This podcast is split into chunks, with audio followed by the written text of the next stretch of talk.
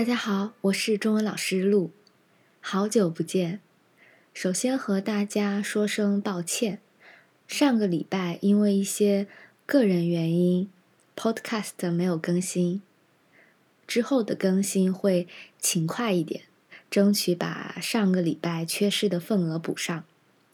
我会加油的。今天是十一月的最后一天，时间过得太快了。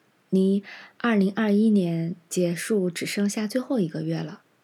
回看这一年，最大的收获和最大的遗憾是什么？这个是今天的主题。对我来说，最大的收获是在今年的下半年，选择离开之前工作的行业，开始做线上中文老师。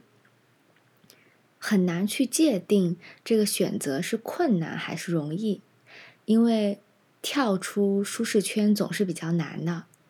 但是现在回想，幸好跳出来了，因为真的是非常快乐的一份工作，并且我觉得我自己非常非常幸运，从第一天上课开始，遇到的每一个学生都像天使一样。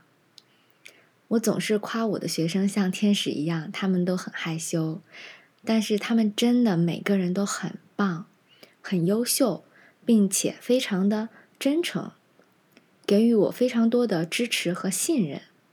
同时，在和他们的交流中，我也从他们身上学习到非常非常多。很多学生也变成了私下的朋友。中文里面有个词叫做缘分，我想。和他们的遇见应该就是缘分吧。虽然感恩节已经过了，但是我现在依然很感恩和每个人的相遇。最大的遗憾，我想了很久，因为我的性格是属于不会让自己的人生留有遗憾的类型。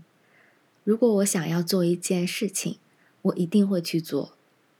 但是现在回想，的确也是因为最近两年新冠疫情的原因，被迫改变了很多计划。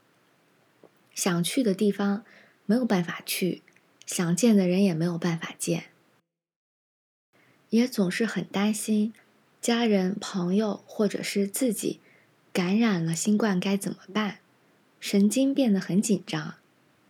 就在上个礼拜。突然收到一位学生的消息，因为不幸感染了新冠，所以他后面的课程会无限期延期。每个礼拜都会见面的人，突然感染了新冠，觉得有种不可思议的感觉，而且因为他家里还有小孩，所以真的非常非常担心。希望他和他的家人能顺利。度过难关，早日康复。目前新的变异病毒也出现了，离疫情结束可能还有非常长的时间，希望大家要更加小心，不要大意，做好防护，保护好自己和家人。二零二一年的遗憾，可能只能带着它走向二零二二年了。希望明年会是好的一年，希望大家都能平安。今天的内容就到这里，我们下一期再见。